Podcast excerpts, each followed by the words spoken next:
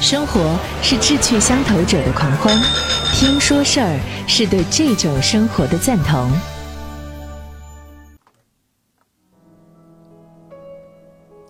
大家好，在后台啊，有一位朋友私信我，问了我一个问题。他说：“我关注你这个专辑呀，但我发现你在改名字啊，改了三次了。最早的时候呢，叫阅读会，愉悦的悦，读书的读。之后呢，改成了睡前听书馆，然后现在又改成了路上听书馆。你出于什么样的考虑，老是喜欢改名字呢？挺有意思的。哎，这个问题啊，倒也是特别的，呃。”就像我自己自问了一下，哎，我为什么老是要改他的这个名字呢？那好，为什么最初的时候是叫阅读会啊？因为我觉得，如果你能够从阅读当中、读书当中感受到一个月啊，竖心旁一个对，感受到这种阅的状态的话，那说明你爱上读书了。但是我们毕竟是一个声音发布在一个音频平台之上啊。可能听的为主，所以我就想改成一个听书、听读、阅读会呢，是我线下的一个那朋友之间，呃，一起读书、聊天、聚会的啊这样的一个呃小社团吧。所以呢，我想有所区别开来啊，一个体现在线下，呃，一个呢能够呃体现在线上。线下呢，微信群呢有一个叫一起读书会，也是原来一些老听众聚集而成的。那么后来改成睡前听书馆，这个名字呢，就纯粹是自己瞎揣摩。想睡觉之前，是不是很多人都愿意看看书啊，听听书啊？但实践告诉我，不对。为什么？本身现在能够在纸面书上阅读的人不多，你还睡前读书，刷手机都来不及呢，是不是？因为我自己就是这样的。拿了一本书到床头，放在这个床头柜上，当然手机也在旁边。书有翻开过吗？没有。手机啪啪啪一直刷到两眼发累的时候，然后进入梦乡。所以啊，拿本书到床头柜，那是自己给自己的一个安慰，一个情绪上的安慰。嗯，暗示自己说，嗯，我还是想看书的。既然自己都做不到，就没有必要要求别人去这样做了，对吗？这简直是不贴地气啊！不符合当下的这个，嗯，趋势的。你必须得活在当下嘛，了解大家都是什么样的需求。那么路上听书是怎么个回事儿呢？因为我自己啊，上下班路上呢就有听音频的习惯。以前呢是听广播，后来这广播实在是难以听下去了，听不下去了。呃，因为点点点点点吧，省略号吧，因为我本身也是圈中人啊啊。所以呢，不想听广播了之后，那总得有些东西可以听啊。你的眼睛没有办法分开，你的手也没有办法分分分身乏术啊，就是耳朵是空的。所以呢，我一般呢就听书会听的比较多，呃，这样一年下来呢，也能听掉好几部的大部头的书。那什么样的书会在路上听呢？哎，有些是比较短的。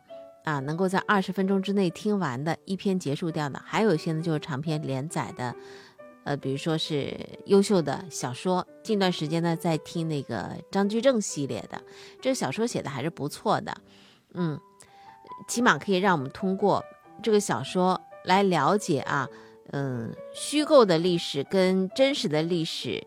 相交接融合的那部分的内容，如果你一点都不了解的话，那这个听小说呢，倒是一个比较通俗化的来了解历史的一个小切面。所以呢，后来就改成路上听书馆，因为将心比心嘛，我自己在路上是有这个听书的习惯的。那么，嗯，是不是有很多的朋友在上下班路上的时候，也是希望能够解放自己的双手，让自己眼睛休息一下，耳朵来听一下呢？我也是这样在猜测，您是不是真有这样的需求？反正先从自己入手，自己有这样的需求，就先把名字改成了路上听书。好了，这是回答那位。朋友啊，订阅了这个专辑的朋友，他私信问我的这个问题：为什么老改名？改名的缘由、前因后果就是如此。那么今天呢，我们要继续，继续我们近段时间分享的那本书里头所写的内容。当然我把它做了一些精炼、精编。这本书名叫《人生只有一件事》，作者是金维纯。他这本书总体围绕的一个主旨就是没有比学怎么活更重要的事儿。这让我想起了余华的那句话。余华在说他的小说《活着》的时候，他说：“生活和活着这两个词最大的区别在哪里呢？活着是非常有力量的一个词，力量。人生在世上的这个力量来源于哪里？内心，内在的力量。人生只有一件事儿，就是学怎么活，学活着。”好，我们今天呢来分享第二篇章，可以不一样。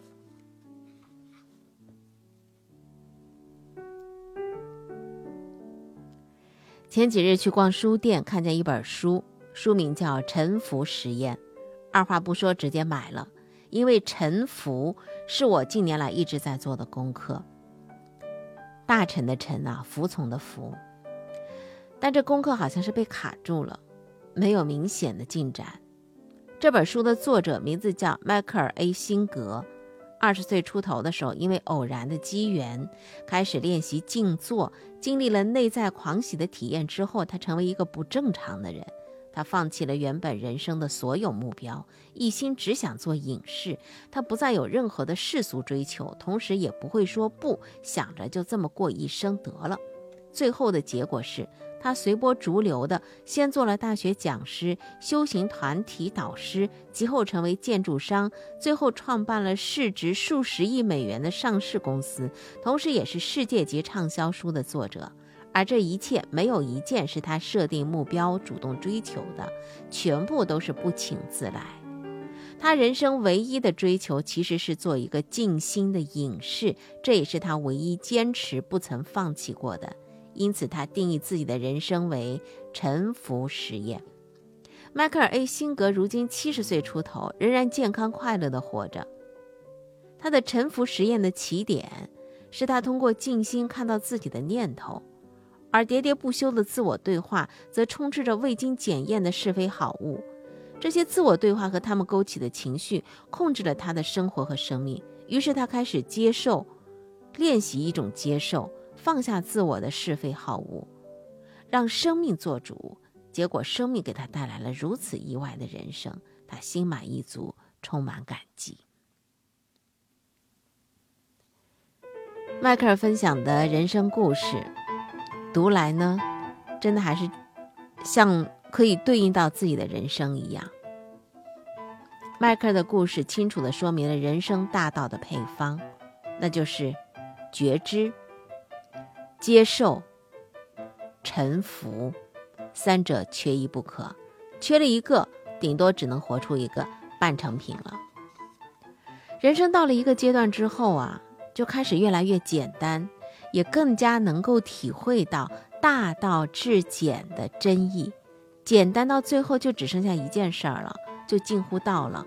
这个事儿只有两个字，就是活好。生而为人，当然没有道理不好好活，这件事人尽皆知。但我要说的是，除了活好，人生没有其他的事儿，这就需要解释了。人生苦乐成败脱不了关系两个字，在关系当中，男女老幼、尊卑贵贱，其实只有两个念头：第一个叫做我想不想跟你在一起；第二个念头叫做我想不想和你一样。如果别人并非不得不，而是真心的想和你在一起，想和你一样，那么你们彼此之之间的关系就应该没别的事儿了。比如说你们家孩子吧，应该是发自内心的想和你在一起，想和你一样。那么这样的孩子应该是不用教的，他每天待在你身边，看你在想什么、说什么、做什么，就偷偷的跟着学。他看你往东，他就跟着往东；看你往西呢，他就跟着往西。你说这样的孩子还要教吗？相反，如果他不想跟你一样，不想跟你在一起，你让他往东，他偏往西；你让他往西，他偏往东，他就是不想跟你一样嘛。这样你还能教他吗？教不会啊，教不好啊，他不听你的。所以呢，德国教育学家弗鲁培尔说过一句话：“教育之道，爱与榜样，除此无他。”工作当中也是一样的。如果你的下属都想和你在一起，想和你一样，那你根本就不用管理他们，否则你是大费周章，事倍功半。在社会上的影响力也是这样，影响是自然发生的，不必刻意的去经营。世界上影响力特别大的那些圣人，比如说孔子啊、释迦牟尼啊、耶稣等等，经历了两千多年，还有数以亿计的人想和他们在一起，和他们一样。人生的意义啊，真的不是想出来的，只能够活出来。人生除了活好，真的没其他的事儿了。一个活好的人，可以通过遇见的每一个人发生的每一件事，让自己越活越好。所以发生的都是好事儿，遇到的都是好人，他怎么可能有分别心呢？因为越活越好，所以人生当下的每一刻都是最好的时光。那你可能会问了，哎？你活好了没啊？哎，这句话啊，我们不单单可以去问别人，我们还可以去问自己：我活好了没有啊？这句话我也来问自己：我活好了没有啊？应该还行，但是还是在学习，因为还没有达到那个真正觉察到的、觉知到的好所代表的所有的内涵。活到老。学到老，也真的就是这样个事儿。我年过知天命之年了，我仍然在学习，希望自己的人生的第三个阶段，最属于自己的那段时间，可以活得更好。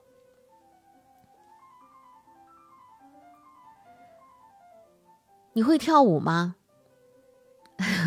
上两天有一个朋友问我，我们一起去跳摇摆舞吧。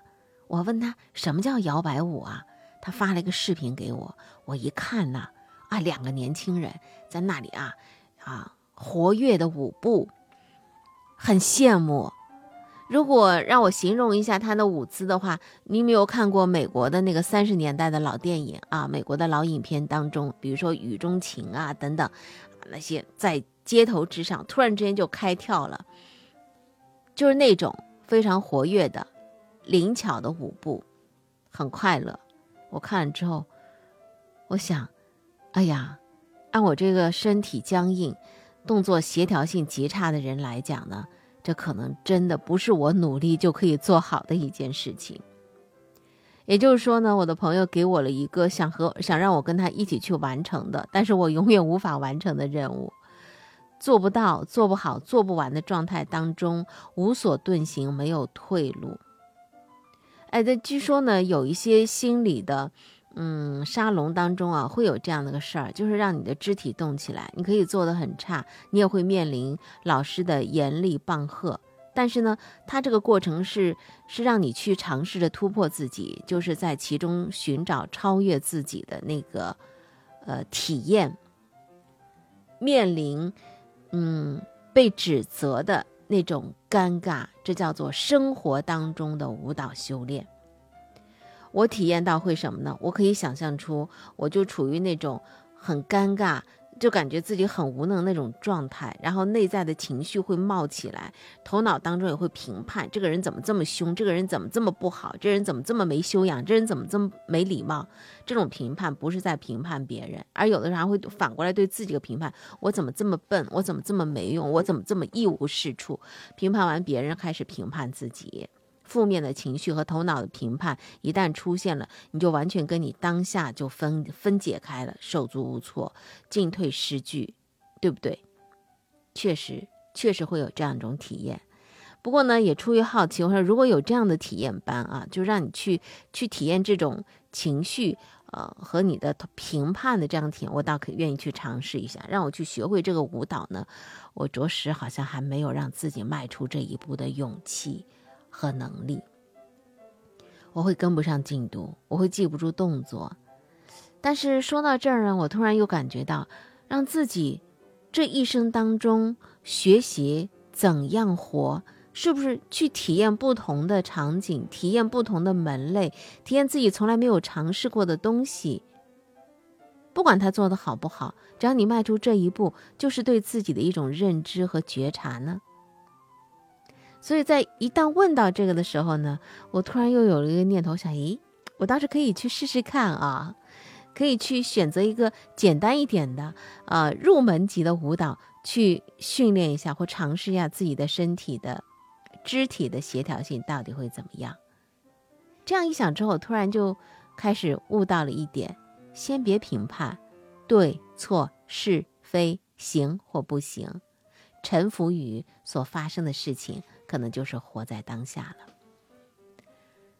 在比赛当中，比赛的赛事当中会有个中场休息。一看这个比分咬得比较紧，或者形势比较紧迫的时候，啊，教练可以叫停暂停机制。那么一旦暂停之后呢，队员会下来，教练呢会跟队员讲些什么东西啊，调整一下，然后再上场。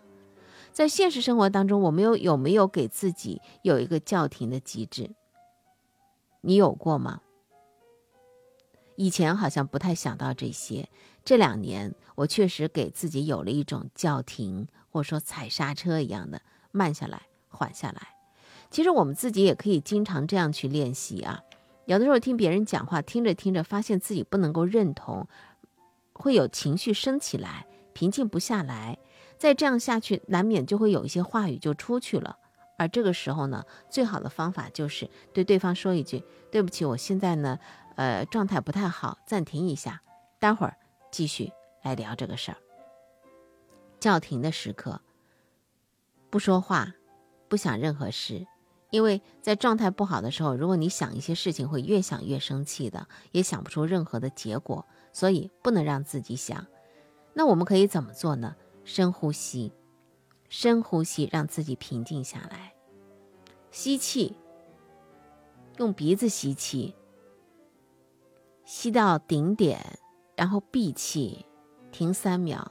呼气，用嘴巴呼气，让腹部沉下去。这腹式呼吸是非常好的一种呼吸的方式，既有益于身体健康，也有利于你的情绪，也可以帮你觉察到你的情绪在你的身体的哪个部位。在呼吸的过程当中，你可以去检视，检视自己的过去，你会发现，在你状态很好的时候，你想的、说的、做的，呃，回应的效益都挺好的。而状态不好的时候，真的是没有什么特别好的结果。所以，人生的效益啊，和发生的事情关系并不大，和自己的状态好不好的关联度是非常高的。所以，要设法保持自己的好状态。万一你做不到，那么至少你要给自己设一个叫停机制，也就是亏损点。像炒股票一样的啊，要有亏损点，你不能老是想着，嗯，它可能就到这儿了吧，呃，接下来就会往上走了，那你只会是继续亏损下去，一直亏到坑里头爬不起来。给自己设定一个叫停机制，这是我们说到的蛮重要的第三点，对吧？然后第一点呢，就是我们要活好，是不是？要让自己活好，要认识到这个事情，呃，要臣服于当下，有一种臣服的心态。第二点呢，我们要放下评判，我们要去体验，即使是自己从来没有涉猎过的事情，也不要拒绝。第三个要有一个叫停、暂停、下场休息休息一会儿，然后再去让你的状态啊恢复到之前的好的状态。用一句呃，外婆经常挂在嘴边的话，她说：“人呐，不能够整天愁眉苦脸、唉声叹气的，遇到天大的事儿都不能这样子。为什么呢？老天爷看着你这张脸都会心烦的，怎么让他能帮你呢？对呀，我们不能整天哭丧着脸，出门之前嘴角上扬，微笑出门。”虽然这只是一个肢体性的语言，尽管你心里很烦，但是你要相信这一点，你真的要相信我啊！就是肢体语言，这是一个物理性的，它会回应的，因为人是一个机器系统，是一个生态系统，它会回应到你的大脑里的。大脑，咦，他笑了，是吗？好，我们先从笑的动作开始。今天这集我们就分享到这儿。